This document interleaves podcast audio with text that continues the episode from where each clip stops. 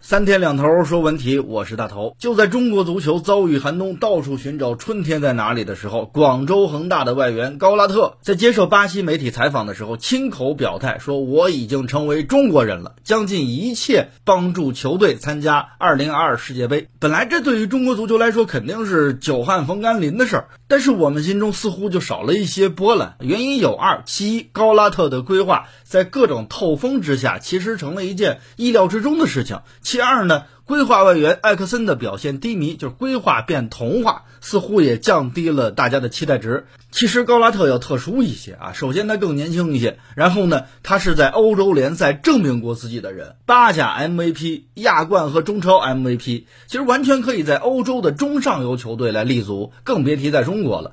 实力是没问题，但其他问题也不少。第一呢，从二零一五年在中超踢球开始算吧，高拉特到明年才刚刚符合在中中国居住满五年这个为国足出战的硬性指标啊。当然很明显啊，未来的十二强赛才是高拉特的重点。但在此之前，国足能不能挺住是一个问题。第二呢，高拉特本人能不能挺住？因为除了半月板，右膝关节软骨他也有问题。最关键，因为伤病困扰，长时间不比赛，所以能否找回巅峰状态，甚至能否保持竞技状态，也是存疑的。第三，能不能同袍一心？大家有没有注意到一个消息呢？也是在昨天啊，有媒体就爆出最新规划球员的政策草案，说非华裔的规划球员每场比赛最多同时上场一个人，超过一个人就记为外籍球员。就是说，说白了就是注二上一，也就是说，即便你是中国籍了，但是依然还是有可能会被算作外国人。你试想一下，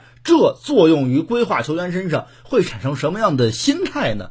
最后一点。规划球员能力是很强，但是首先你得遇到会用他的人。国足主帅如今是土是洋都未落定呢，前途未卜啊。假如遇到一位会读球员说明书的主帅，那么规划球员能不能和本土球员产生化学反应，也是一个未知数。那如果没有，那你最强的矛，你最大的优点，恰恰可以成为你的致命缺点，因为团队中你太过依赖某一个人，注定不会走得太好。我们当然也有本土球员吴磊，对吧？今天凌晨国王杯还没开二度呢，表现高光。但同样，昨天还有一个消息，英超豪门利物浦签下了日本前锋南野拓实。所以，即使消息在后，两相一对比，吴磊的两粒球啊，也难免失色。因为这不只是两个球员的对比啊，其实这事儿啊不值得嫉妒，但值得反思。